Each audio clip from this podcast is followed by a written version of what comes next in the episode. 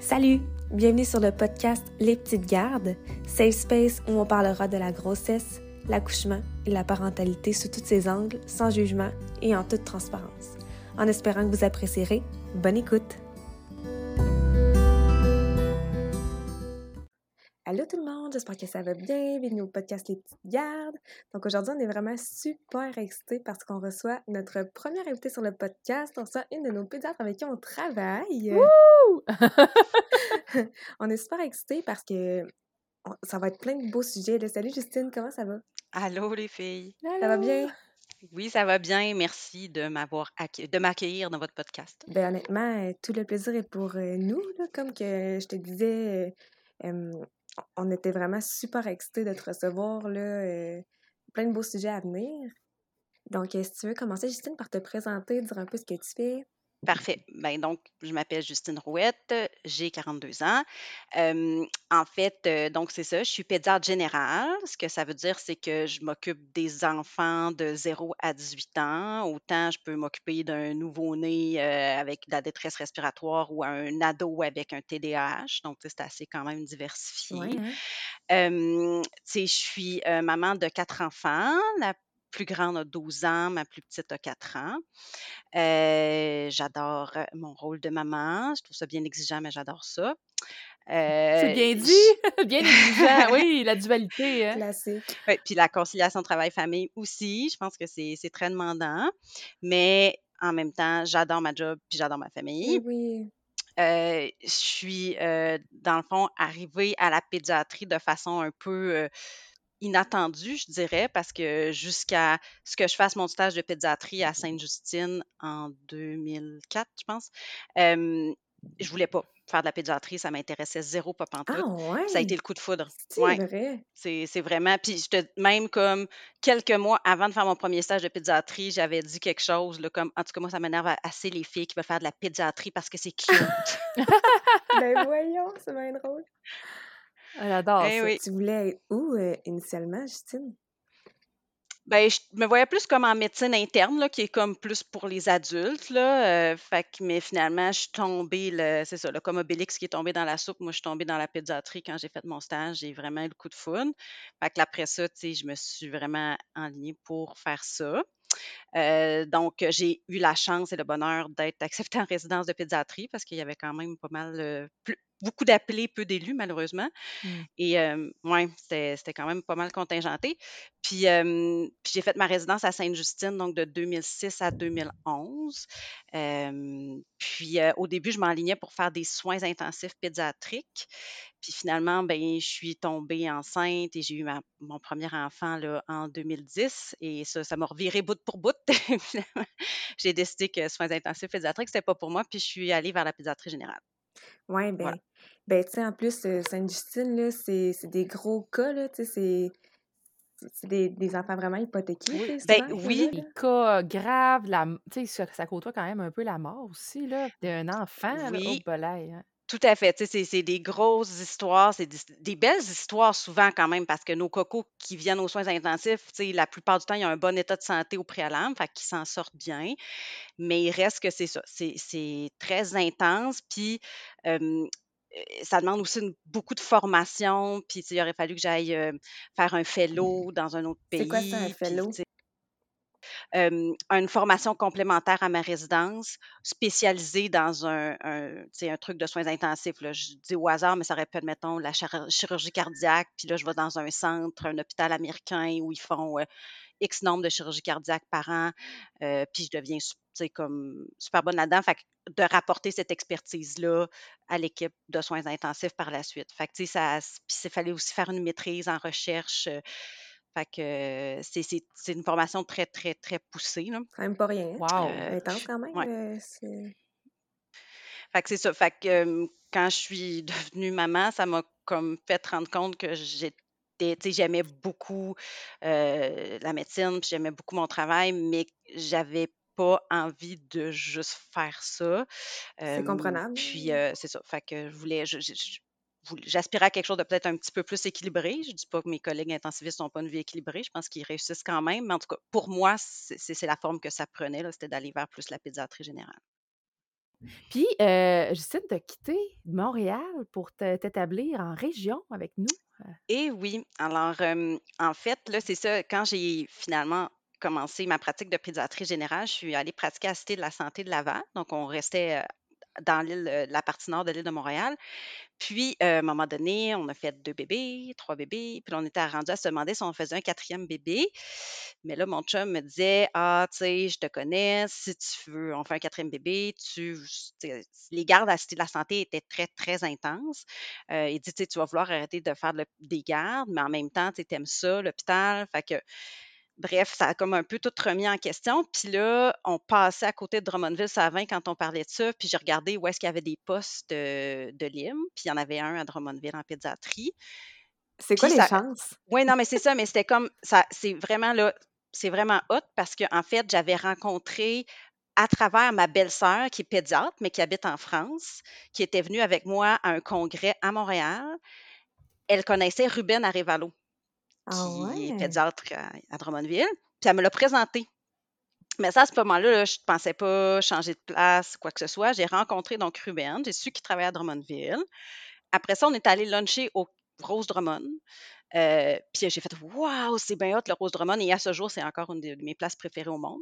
C'est comme, la tellement beau. c'est comme la petite séduction de Drummondville que exactement, c'est exactement ça. C'est exactement comme si. Puis là, finalement, comme six mois plus tard, pouf, ah, ben tiens, il y a un poste à Drummondville. Puis la personne que je peux appeler pour avoir des renseignements, c'est une de mes anciennes collègues de Sainte-Justine.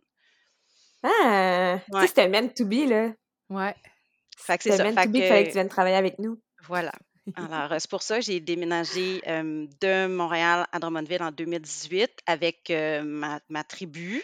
Et à ce moment-là, ma plus petite avait un mois. Puis c'est Oh depuis donc octobre 2018 que je travaille à Drummondville. Mm, Puis est-ce que t'a- t'aimes ça, j'imagine? J'adore ça. T'aimes ça, Drummond, euh, Ah, comparé à, à la grande ville, comme dirait Odélie? oui. Mais en fait, tu sais, moi, je suis arrivée à Montréal parce que j'avais ma, j'ai fait ma euh, en fait, ma formation en médecine à l'Université de Montréal. Euh, puis c'était mon choix, puis c'est ça que je voulais, c'est le programme de Montréal qui m'intéressait.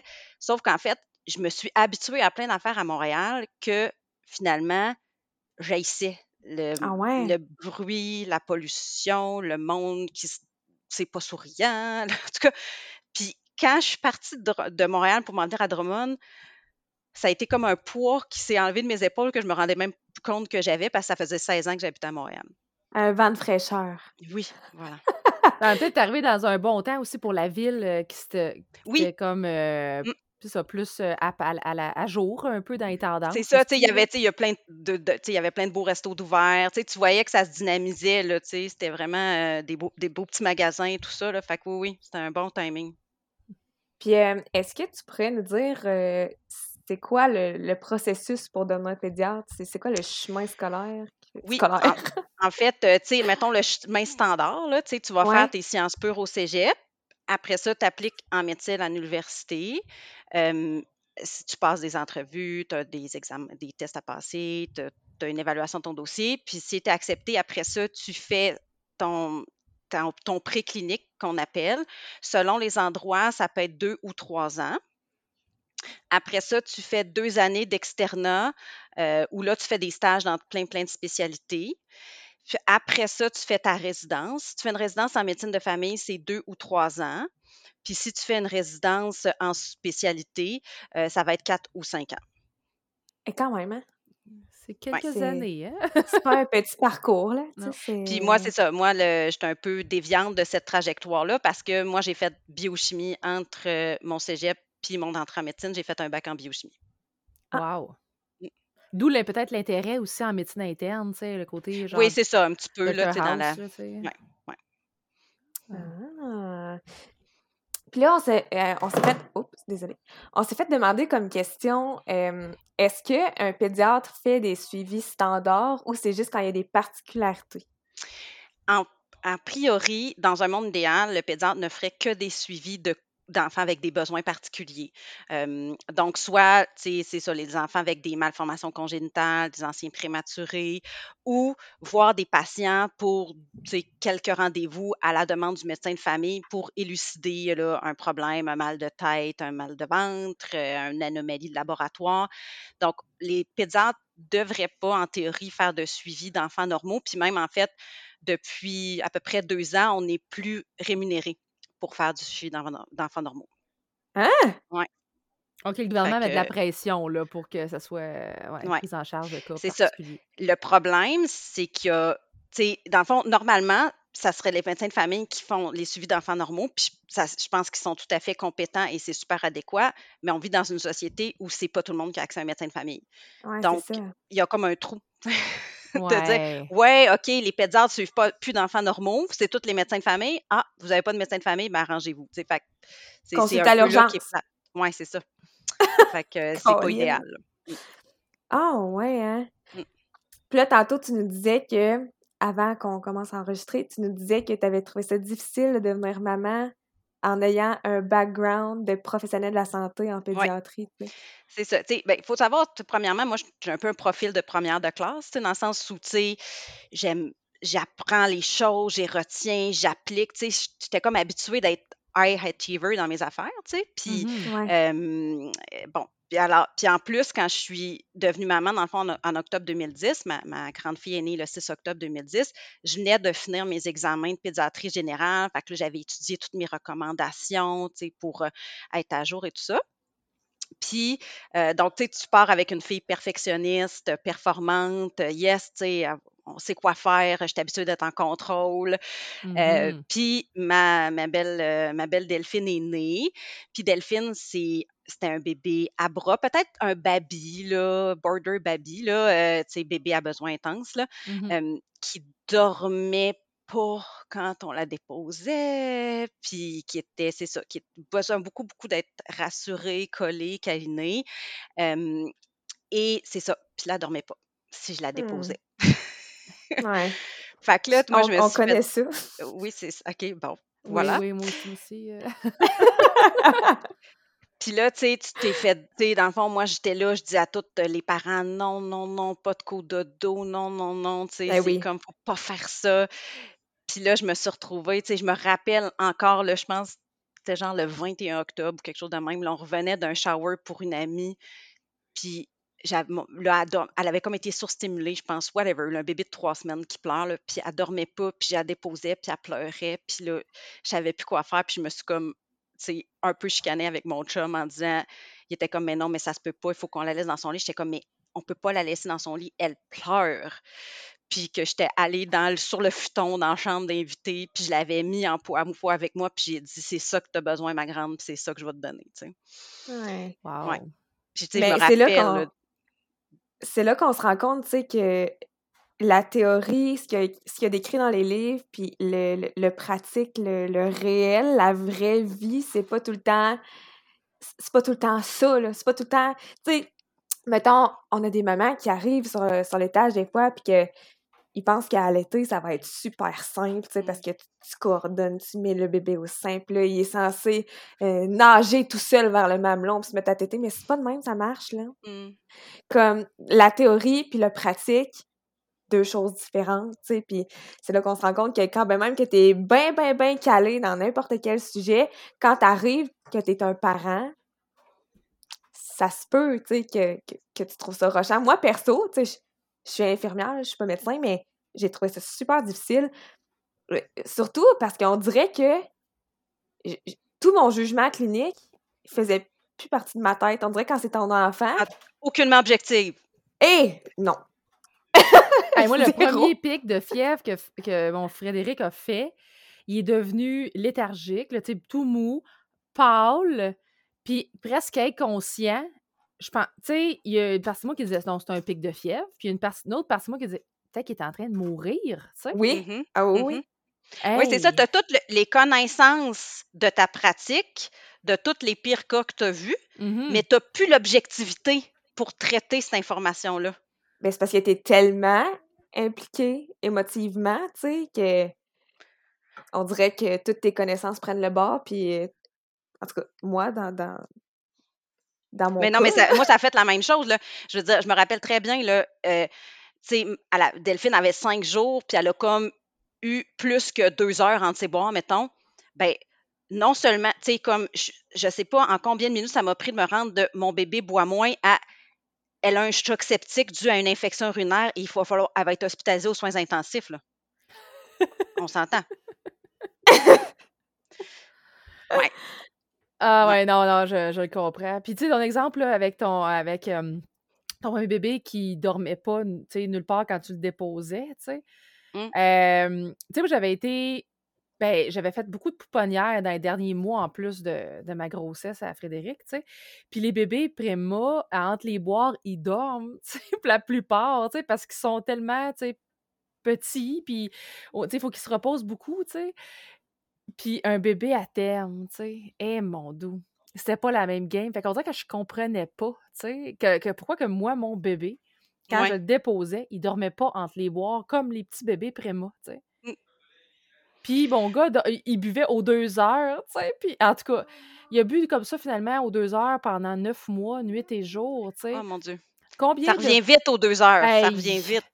Tellement. Puis là, je me disais, oh mon Dieu, tu sais, à quel point que je dois manquer de lait. Tu sais, à certains moments, je me disais ça. Puis à, certains autres moments, je me disais, ben non, c'est un peu ça. Tu sais, dans la vie, tu manges des collations, tu manges. Des fois, tu as besoin de grignoter, une petite gorgée d'eau. Ben pour lui, c'est toujours le sein. Fait que c'était ça, tu sais.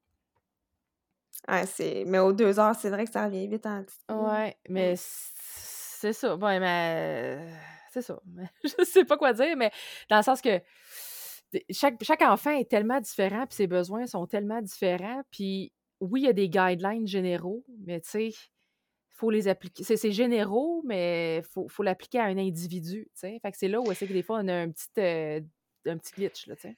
Ben, c'est ça. Puis, tu sais, comme tu le dis, c'est ça, chaque, chaque, euh, chaque bébé est différent. Puis, tu sais, moi, c'est ça, le, moi qui étais habituée à, être performante en contrôle, tu sais, j'ai tellement appris à être humble en devenant parent parce que c'est pas parce que moi j'ai décidé que tu dormirais de même puis que tu mangerais de même puis que tu sais que c'est ça qui va se passer, tu sais.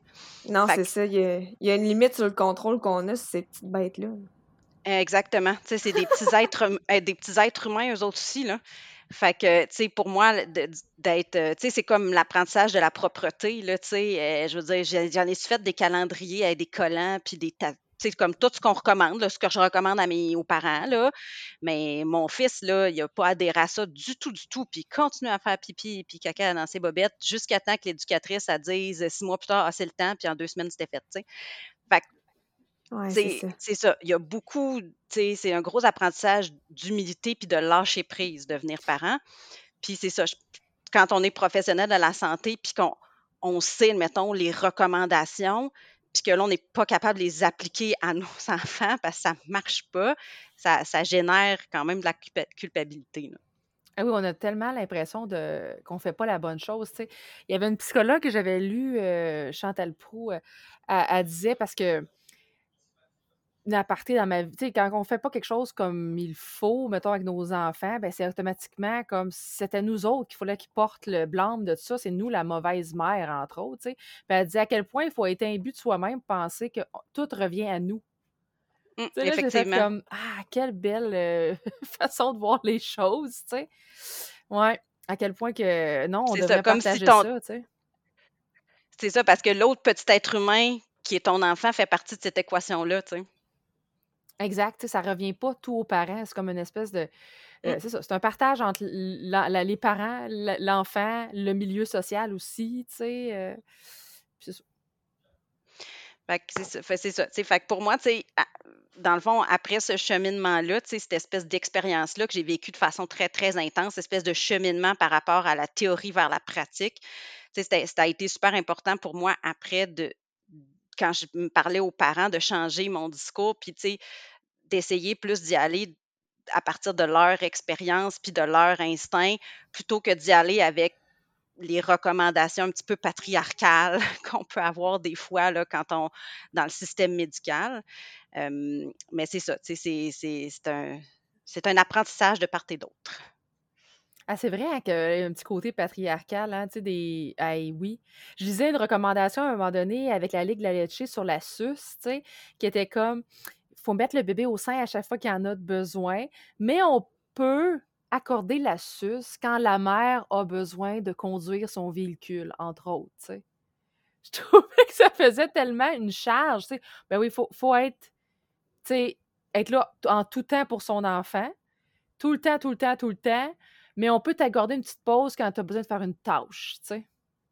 Non, mais, Mais pas n'importe ça- quelle tâche. Quand tu conduis ton véhicule, Oui, c'est ça, c'est ça, exactement. Puis, si c'est une, c'est ça, ça peut pas être euh, une journée au spa, là. Non, c'est quand tu fais une petite non, pas parce que tâche. tu prends ta euh, douche, genre, tu sais. Exactement, tu sais. Mm. Fait que ça fait, tel- ça fait tellement, oui, c'est ça, comme euh, papa, il a dit qu'il fallait que j'allaite tout le temps. Non, mais ça fait comme vraiment très, très, tu sais, ouais, c'est ça, un peu société de, une petite dictature envers les mères, tu sais. Ben, c'est ça, tu sais, c'est un, tu sais, c'est un peu ça que je trouve. Puis, tu sais, je pense qu'il y a des recommandations médicales que, tu sais, tu t'en sors pas, puis que ça va re- demeurer vrai, puis ça va demeurer pertinent.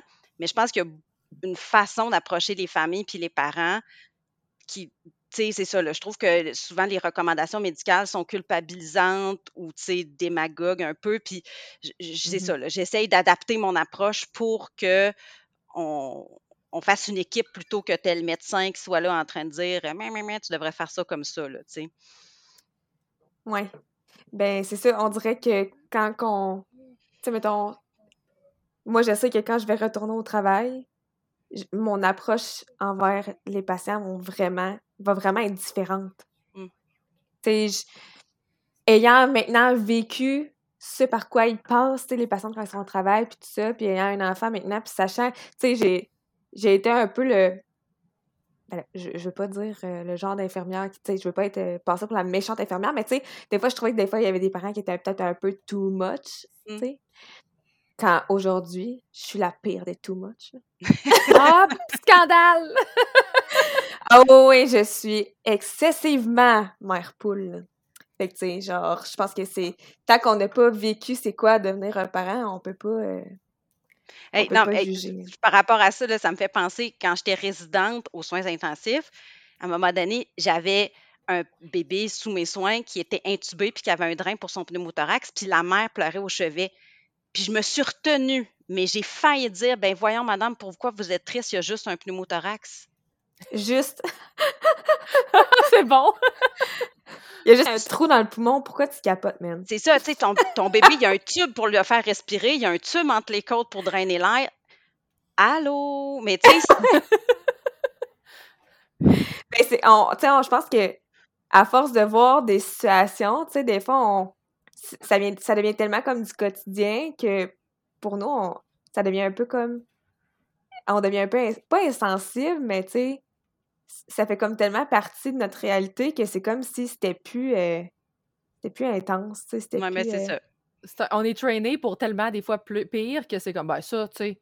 Ça, Oui. c'est- c'est une routine, là, chez nous, là, ça. Là. Puis C'est tu sais, il faut...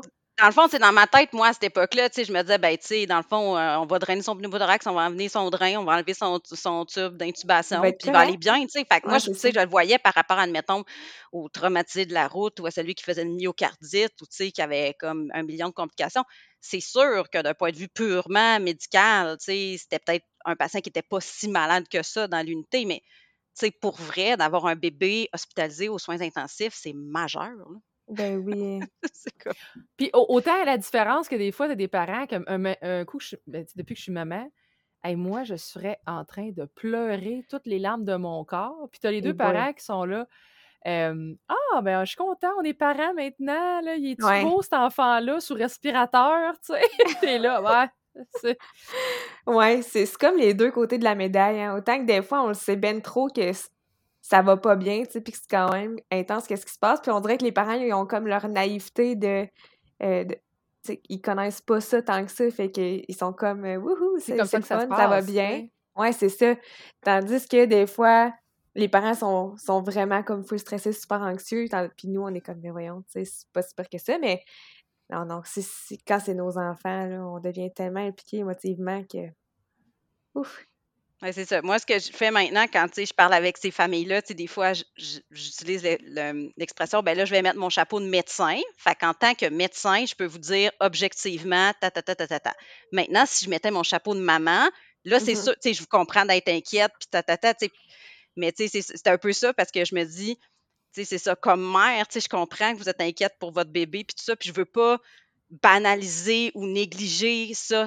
C'est correct, c'est légitime. Je veux pas comme justement le minimiser ou faire comme si c'était pas approprié. sais. Ouais, non, Mais ça. en même temps, si je veux vous donner l'information objective, c'est important aussi que je mette mon chapeau de médecin, mais j'essaie de dealer un petit peu cette dichotomie-là là, euh, euh, en, en, faisant, en employant cette technique-là. Ben, c'est une bonne technique parce que des fois, il ne faut pas mélanger les deux dans le sens que euh, Ah, mon médecin m'a dit que c'était correct telle affaire, mais tu sais, c'était plus comme un conseil de dire euh, oui, tu n'es pas obligé de obligé d'atteindre toutes les recommandations, mais ça ne veut pas dire qu'il t'encourage à la négligence non plus. Non, non, non, non. C'est ça. Puis c'est quoi euh, c'est quoi le comment je pourrais dire ça? C'est quoi la question ou la situation que vous voyez le plus en pire? Ben, cet automne, c'était les bronchiolites. C'est un party de bronchiolites. Elle avait pour tout le monde.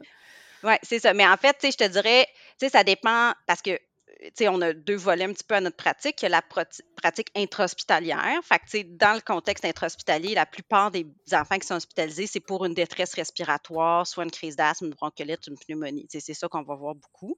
Mm-hmm.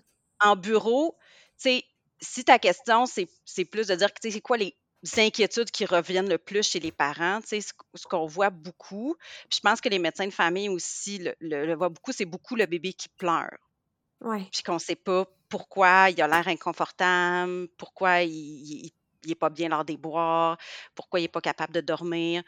Euh, ça, c'est, je pense, c'est une, une, inquiétude qui revient très souvent chez les parents, euh, puis tu sais, qui n'est pas nécessairement facile à adresser dans le sens où euh, les pleurs de bébé, c'est souvent normal. Puis, tu sais, les coliques, qui est une entité très mal définie en pédiatrie, c'est juste, le colique, ça veut juste dire bébé qui pleure, puis on pense que ça vient du ventre. Mais on n'a pas plus d'informations, on ne sait pas d'où ça vient exactement, puis il n'y a pas de traitement, puis ça finit par passer tout seul.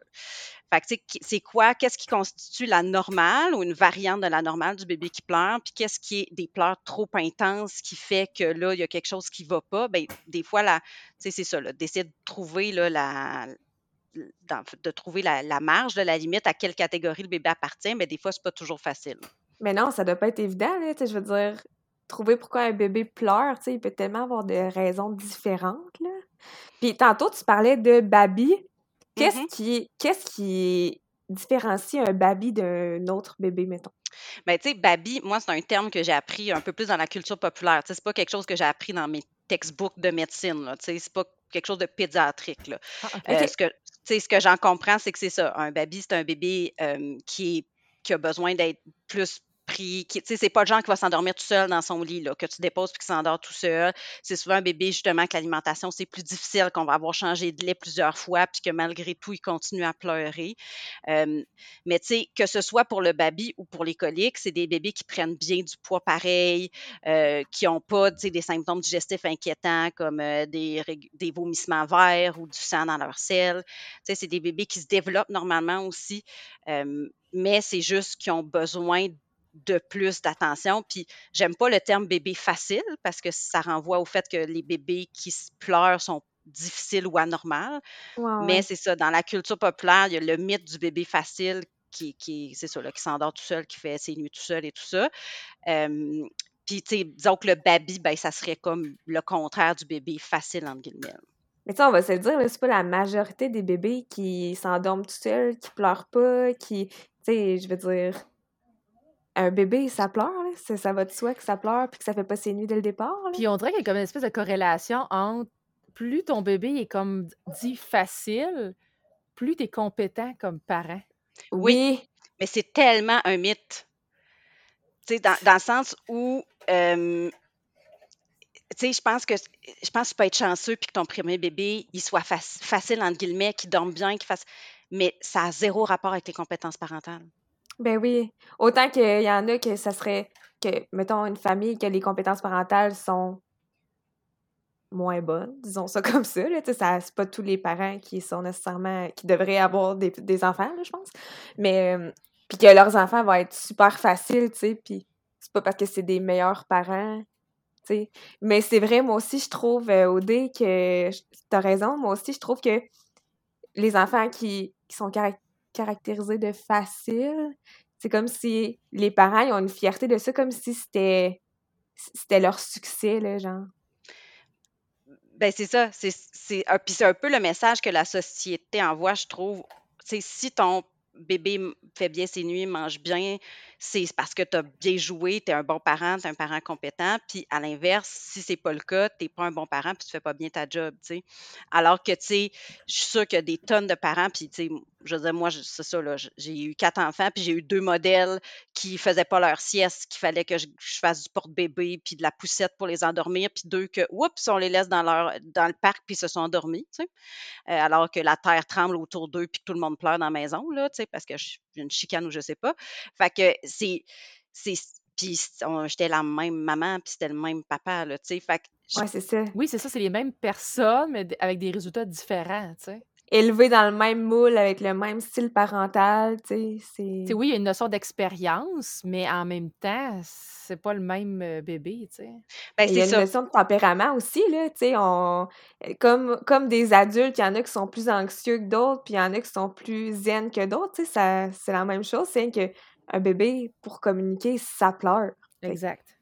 on, on peut pas leur demander de s'exprimer et de verbaliser leurs émotions. Exactement.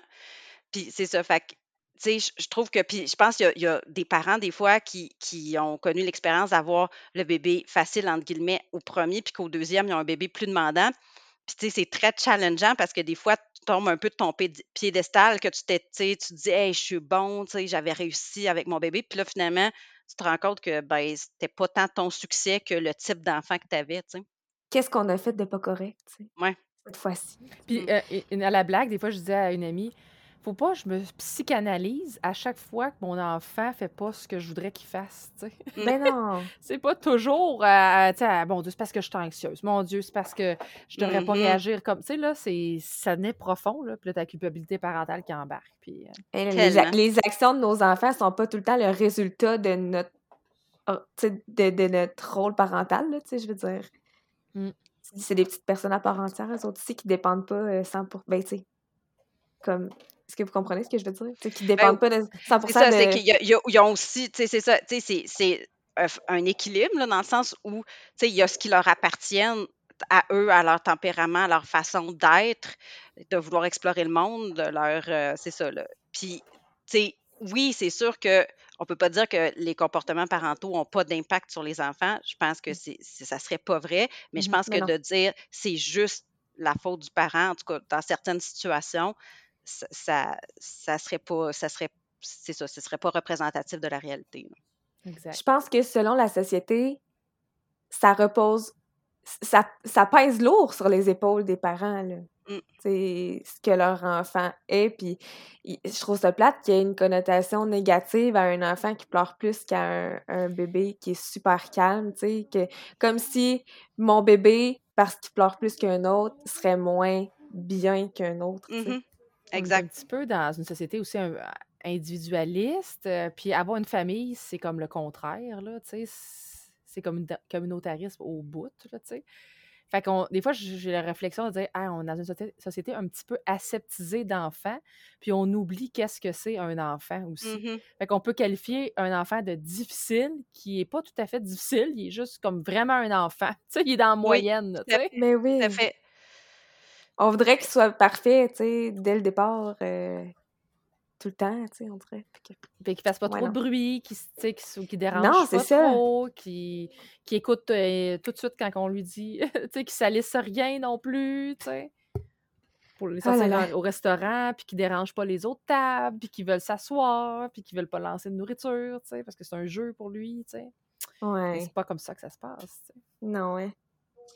Puis, euh, qu'est-ce que. Euh, quels signaux d'urgence un parent devrait. Tu sais, mettons, qu'est-ce qui fait en sorte qu'un parent devrait euh, consulter en urgence, tu sais? OK.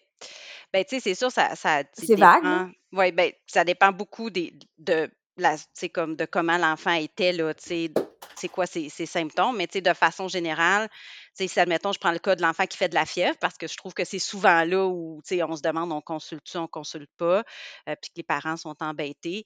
Euh, l'enfant qui fait de la fièvre, euh, qui a un bon état général, qui mange probablement pas bien, mais qui s'hydrate quand même bien, qui, qui entre les pics de fièvre, quand il monte à 39-40, oui, il peut être patraque, mais quand la fièvre descend, il reprend du pep un peu, qu'il n'y a pas de signe de détresse respiratoire, c'est du tirage, que ça creuse entre les côtes quand il respire ou en dessous des côtes, qui n'a pas l'air de chercher son air. il peut faire de la fièvre à la maison facile, un 3-4 jours, même 4-5 jours avant que ça soit nécessaire de consulter. Là. Ah, quand même, hein? Oui. Euh, parce que dans le fond, le plus probable, c'est que c'est une infection virale parce que c'est quand même la cause la plus fréquente de fièvre chez les enfants. Mmh Donc, le plus probable, c'est que ça soit une infection virale, puis ça va finir euh, par passer. Euh, c'est ça. Surtout, tu sais, surtout le 5 jours, c'est surtout s'il y a un petit nez qui coule un peu de tout, là, tu sais, que c'est clair qu'il y a un petit virus en dessous de ça sais, le bébé, l'enfant là, qui fait de la fièvre, qui a rien, rien, rien, là, pas, pas de nez qui coule, pas de tout, surtout les plus petits en bas de deux ans, euh, qui ne sont pas capables de dire bobo pipi, là, que ça leur fait mal quand il fait pipi. Si tu as trois jours de fièvre, quatre jours, ça pourrait être pertinent de consulter, peut-être pas en urgence, mais en tout cas en urgence si possible, parce que c'est des enfants des fois qui peuvent faire des infections urinaires, fait qu'il n'y aura pas d'autres symptômes. chez un plus grand, il va le dire là, que ça lui fait mal quand il fait pipi. Là, fait que, mais sinon, c'est ça, les, les, éléments à regarder en urgence qui feraient que là, tu n'attends pas cinq jours de fièvre avant de consulter, ben, c'est l'enfant qui est extrêmement, tu sais, qui est léthargique. Là. Même entre les pics de fièvre, euh, il ne se réveille pas. Euh, non seulement il ne mange pas, mais il ne boit pas. Il y a une diminution de ses urines significative. l'enfant qui présente des signes de détresse respiratoire, que ça creuse quand il respire. Euh, ça, ça serait évidemment l'enfant qui a les lèvres bleues, le, le, pourtour des lèvres bleues. Euh, ça, ça serait des signes de potentiellement consulter en urgence. D'accord. ah, puis je vais juste faire une petite aparté par rapport à ça, justement, l'hydratation, puis il mange. Tu sais, des fois, je questionne les parents, tu sais, qu'est-ce qu'ils qu'est-ce qu'ils mangent, qu'est-ce qu'ils boivent, puis là, ils me disent, ben, tu sais, ben là, je suis pas pour y donner du jus, pour l'hydrater, ou je peux, suis pas pour juste y donner tel aliment parce que, tu il faudrait qu'il mange varié.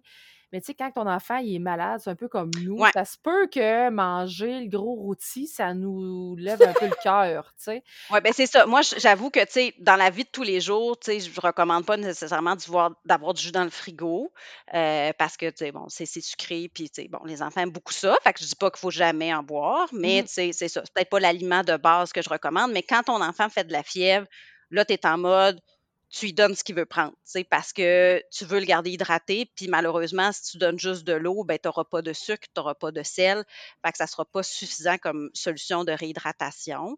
Euh, dans un monde idéal, les enfants aimeraient prendre du pédialyte. Dans la réalité, il n'y a presque aucun enfant qui accepte de prendre du maudit pédialyte. Euh, mon truc personnel que moi, ça marche avec mes enfants à la maison, c'est les sucettes glacées de pédialyte. Je ne sais pas pourquoi. Quand je les mets dans un verre, le pédialyte, ils ne veulent pas le boire, puis quand c'est dans un pop, ils veulent en manger, puis deux, puis trois. Hey, mais tranche de vie, là, nous, on a eu la gastro pendant le temps des fêtes. Ah. Puis, euh, ah, je pensais mourir, je vous dis, je pensais mourir. C'est tellement dégueu, la gastro. c'est pour la pire, là. Ah. Si la mort était un virus, ce serait la gastro. Genre... Puis, être malade en même temps que tes enfants. Ah, c'est tellement dur. c'est ah! terrible! L'enfer. Quand tu gères quelqu'un de malade pendant que toi, t'es malade, terrible. On était au bord de la mort, là. je le crois, là. Parce que, tu sais, Mathias a été malade euh, pendant une nuit, tu sais, plusieurs vomissements, puis tout ça. Puis euh, après ça, il a comme repris du mieux. Puis nous, ça n'a pas été la nuit suivante, ça a été l'autre nuit d'après. Fait que Mathias, lui, il pétait le feu, là. Oh boy. Mais moi, moi puis David, on s'est littéralement levés en même temps. On s'est croisés dans le cadre de porte pour aller aux toilettes. Puis comme, pour vrai, je pensais mourir. Genre, s'occuper de ton enfant qui, lui, pète le feu. Mmh Quand toi, t'es au bout de ta vie, c'est vraiment pas facile. Puis, mais c'est vrai que les, les, les pops de pédialyte, ça se prend tellement mieux que les pédialytes en, en liquide. Le liquide pédialyte, excusez mon Dieu, le liquide pédialyte, pour vrai, ça me levait le cœur. Je trouvais ça dégueulasse. Mais les, les Monsieur Freeze de Pédialyte, OK. je t'en ai aligné une coupe. Fait que tu vois un témoignage de quelqu'un d'adulte qui peut verbaliser que c'est meilleur en pops. C'est Oui, pas dans c'est la tête. C'est- C'est c'est vrai, genre. Je, comprends les enfants. Fait que c'est ça. Puis tu sais, si on retourne aux solutions de réhydratation, tu sais, si, dans le fond, là, je disais tantôt, tu, tu y vas avec ce qui passe, là. Tu sais, c'est c'est pas le temps d'y aller avec les principes, mettons, d'une alimentation santé parce que tu veux le garder hydraté, tu veux garder son taux de sucre puis son taux de sel adéquat. Si tu donnes du jus à ton enfant, c'est bien d'aller voir sur Internet, tu as juste à googler solutions de réhydratation orale maison, là, puis ils vont te dire comment rajouter un petit peu de sel dans le jus parce que bon, je, je vous épargne les détails, là, mais il y a un des transporteurs canaux, des canaux transporteurs de sodium et de glucose qui marchent mieux quand tu as les deux. Dans le fond, si tu donnes juste du glucose ou juste du, sel, ça ça n'aura pas autant d'effet que si tu donnes les deux ensemble. Donc, pour vraiment optimiser l'effet, le potentiel réhydratant de ton, jus, tu pour ajouter un petit peu de sel dedans.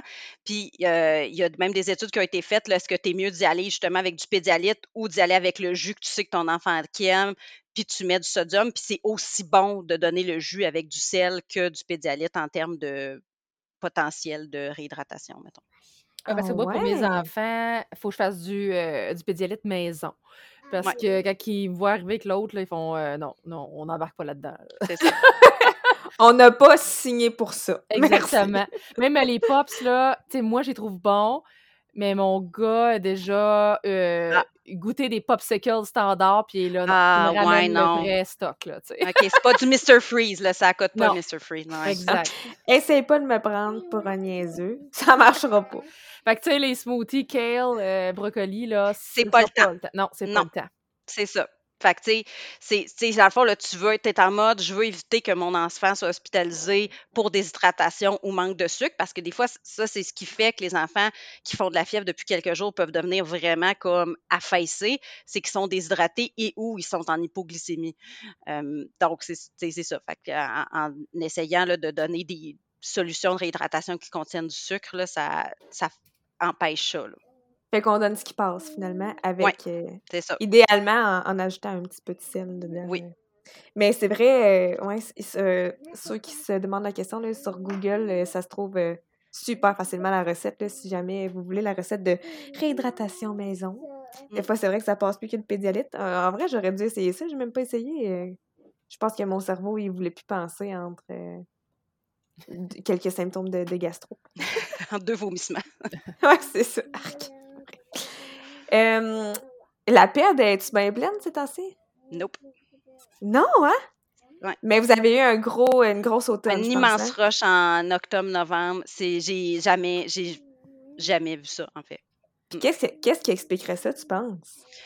Ben, tu sais, on l'a eu, on l'a eu à l'automne 2021, une espèce de pic de bronchiolite comme à retardement de ce qu'il y aurait eu dû avoir à, l'hiver 2020-2021 où on n'a presque pas eu de bronchiolite parce qu'il y avait encore les mesures de confinement, d'hygiène nasale, de port de masque. Fait que quand les mesures, mesures ont commencé à être retirées, en 2021, enfin, à l'automne 2021, mais là, il y a comme eu un, un pic. Euh, C'était plus septembre-octobre en 2021.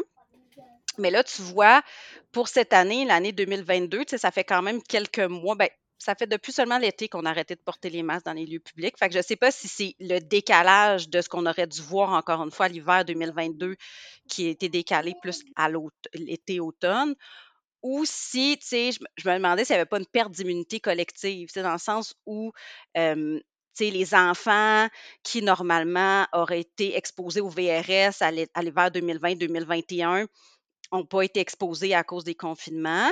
Fait que là, on a eu beaucoup de 2-3 ans en début de vague qui venaient avec des VRS plus sévères que d'habitude. Habituellement, c'est les, vraiment les moins de 3 mois qui sont plus malades du VRS, mais là, on en a une couple qui était sous oxygène euh, comme s'ils faisaient une d'asthme, mais les pompes ne fonctionnaient pas parce que c'était un VRS. Euh, puis après ça, j'ai l'impression que c'est les tout petits qui ont attrapé le, VRS, pour lequel, dans le fond, les mamans non plus n'avaient pas pu transmettre leur anticorps parce qu'ils ont été moins exposés, elles aussi, au VRS à travers les enfants plus vieux ou euh, à travers leurs contacts sociaux. Fait que je me demandais s'il n'y avait pas un rôle de la perte de l'immunité collective parce que non seulement on a eu plus de bronchiolite, mais ils étaient plus malades. Fait Ouais. c'est pour ça que je me je me suis posé la question. Mais je les relisais sur le sujet récemment, puis c'est pas quelque chose qui a été comme nommé, heu, la perte d'immunité collective. Fait que, peut-être que je m'avance là, mais, j'avais vraiment en même l'impression qu'ils étaient vraiment super malades de du VRS cette année. en même temps, ça ferait du sens, tu sais, parce que des enfants qui sont nés début de pandémie, qui ont jamais été, qui ont jamais été exposés à des Mmh. virus parce qu'on était super dans l'asepsie, tu sais, de se nettoyer les mains, puis de Mmh. porter le masque, s'isoler, pas voir de gens, puis tout ça, tu sais. C'est sûr que quand tu es exposé après ça à des virus, ben tu sais, faut que tu fasses tes anticorps comme pour n'importe quel virus, tu sais. Fait que Tu les attrapes un après l'autre, un après exact. l'autre. Ça, ça s'enfile. Mais tu sais. juste pour clarifier, là, parce que c'est peut-être pas clair pour tout le monde, mais tu sais, dans le fond, la bronchiolite, c'est une infection des petites voies respiratoires qui va être qui touche plus les plus petits que 2 ans, là, dont les voies respiratoires sont encore plus petites. La le virus spécialisé en bronchiolite, c'est le VRS, on a entendu beaucoup parler, là, cet automne, virus respiratoire syncytial, c'est son nom complet. Mais ce n'est pas le seul virus qui donne la bronchiolite. Il y a d'autres virus qui peuvent faire ça, mais mettons le le virus spécialisé qui fait les bronchiolites les plus sévères, c'est le VRS. Heu, donc c'est ça. Fait qu'on a eu beaucoup de de cas de VRS positifs cet automne, beaucoup de bronchiolites qui avaient un AVRS, là. Ouais. Puis est-ce qu'il y a eu beaucoup d'hospices de COVID? Très peu. En fait, les cas de COVID qu'on a hospitalisés, c'est souvent chez les tout petits qui font de la fièvre puis on ne sait pas pourquoi. Tu sais, les les moins de 2-3 mois là, chez qui, heu, on est on est plus vigilant quand ils font de la fièvre, on va faire des recherches d'infections bactériennes, puis finalement, heu, quelques heures après l'hospitalisation, on trouvait la COVID. Fait que c'était pas des les patients qu'on a vus hospitalisés avec la COVID, c'était pas des patients en détresse respiratoire. Non, c'était vraiment plus, c'est ça, une fièvre inexpliquée, puis pouf, finalement la COVID sort. C'était pas des gros cas, Non, c'est ça, les les en pédiatrie, la peut-être les les cas de COVID qui ont été un petit peu plus graves, c'est vraiment le syndrome inflammatoire post-COVID, mais qui survient pas dans la phase aiguë de l'inflammation, qui survient un mois plus tard. Heu, on en a vu, quand ça demeure très, très rare, on n'en a pas vu beaucoup, mais c'est ceux-là qui étaient plus malades de leur co post-COVID, si on veut. Mais à l'infection, aiguë, là, la COVID, les enfants la la toléraient très bien. Puis le syndrome inflammatoire post-COVID, c'est des symptômes de COVID qui perdurent dans le temps, Non, heu? c'est, un peu comme le le le pseudo-Kawasaki là avec, heu heu, les conjonctivites, les, le rash cutané, puis souvent une atteinte cardiaque là, une diminution de la fonction temporaire de la fonction cardiaque, des chutes de tension, des vomissements, des diarrhées. Oh, quand même, hein? Ouais, heu, fait que c'est c'est ces patients-là qu'on a transférés aux soins intensifs. C'est ceux-là qui avaient un syndrome inflammatoire post-COVID, mais les patients qui qui faisaient la la COVID puis qui étaient hospitalisés au moment de leur COVID, on les renvoyait à la maison dans les 24 heures habituellement. Ah ouais. Bon, c'est intéressant, par exemple, puis on dirait que ça ça réduit un peu, heu, l'anxiété, tu sais, de Ouais, COVID et, euh, et enfants, là, tu sais. ouais, c'est Ah ça. oui. Puis là, les les fameux virus hivernaux, Mmh tu sais, tout ce qui est virus respiratoire puis tout ça, prévention, ça revient à la même chose que la COVID, finalement, là, on Ben se lave les mains, on tousse dans le coude, on met un masque si on est malade, c'est la même chose, heu? Ben, je pense que ce que, tu sais, je lisais, où je voyais là, un une publication par un pédiatre là, qui disait que vraiment, la le VRS, le fameux virus respiratoire de la bronchiolite, heu, il se transmet beaucoup justement par contact avec les surfaces contaminées. Heu, donc, heu, tu touches le nez, tu le sais pas, tu l'as, tu touches la table, tu sais tu sais pas, il y avait des sécrétions. Fait le lavage de main, c'est vraiment s'il y en a un que tu as à choisir, là, je sais pas pourquoi, tu là, tu dis: «J j'ai pas envie de mettre un masque», OK, mets pas de masque, mais au moins lave-toi les mains à chaque fois que, tu sais, que tu vas prendre le petit bébé ou, tu sais, heu, ça, je pense que ça, ça serait peut-être la mesure la plus aidante. Hem, tu sais, en même temps, quand tu as as plusieurs enfants dans la maison puis que tu as des grands frères, grandes sœurs qui vont à la garderie, tu peux pas mettre ton petit bébé dans une bulle, tu sais. Fait que Non, malheureusement, tu peux pas parfaitement le protéger contre les virus que grand frère ou grande sœur va ramener de la garderie. Mais au moins, si les, les cocos se lavent les mains en revenant de la garderie, puis quand ils prennent bébé dans leurs bras, tu sais, c'est déjà comme un Puis bon ce pas. qui est ce qui est bien avec le lavage des mains, c'est que ça protège contre plusieurs types Oui, de virus aussi. contre la gastro aussi. Exactement! Eh oui, la gastro. gastro qui se transfère justement, ça se transmet par les, le- les contacts, là, tu sais, euh, main, Ouais, contact bouche. direct. euh, euh, Tout à fait. exact.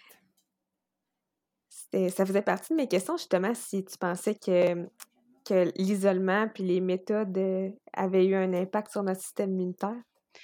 Ben, moi, j'ai dans, dans mon dans notre pratique, j'ai l'impression que oui, tu sais que tu Ouais. sais puis j'ai euh, j'ai pas lu l'étude moi-même là, mais je par- je parlais avec mon chum là qui avait genre un, un monastère ou un, un lieu de retraite au Japon ou euh, dans un lieu éloigné là, où des gens avaient attrapé le, coronavirus, mais pas COVID. C'était avant le COVID-19, puis que le coronavirus avait décimé cette population-là, alors que d'habitude, le coronavirus non COVID, c'est juste un virus qui donne le rhume.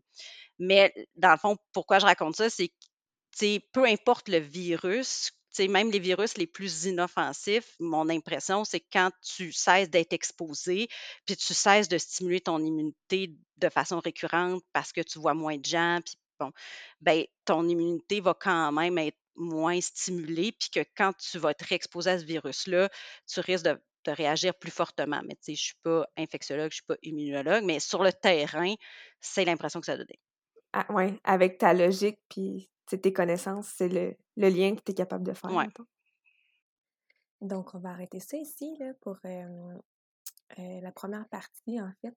Il faut savoir que l'épisode avec Justine a duré quasi deux heures, 1h45. Puis, euh, on sait que vous avez mieux les épisodes de comme 45 minutes, une heure maximum. Donc, euh, on va couper ça ici pour la première euh, partie de l'épisode. Il va y avoir une partie 2 qui va sortir la semaine prochaine, même heure. Puis, euh, c'est super intéressant, tous les sujets qu'on a abordés avec Justine. Donc, soyez au rendez-vous la semaine prochaine pour la deuxième partie de l'épisode. Puis sur ça, je vous souhaite une belle fin de journée, la gang. Bye bye!